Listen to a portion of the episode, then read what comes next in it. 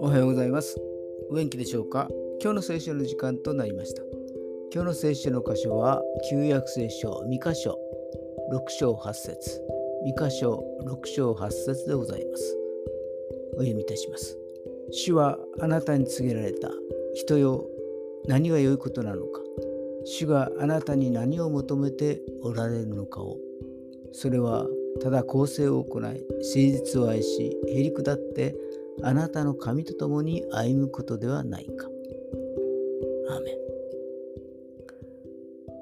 立派な街道、教会堂もいいでしょう。大勢の信者もいいでしょう。甘美な音楽もいいでしょう。でも神様が求めておられるのはそれだけではありません。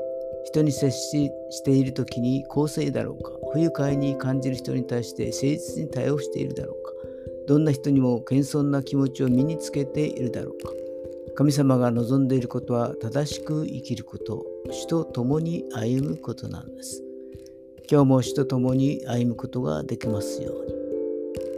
それでは今日と一日が皆さんにとって良き一日でありますように。ヨッシーでした。Thank you.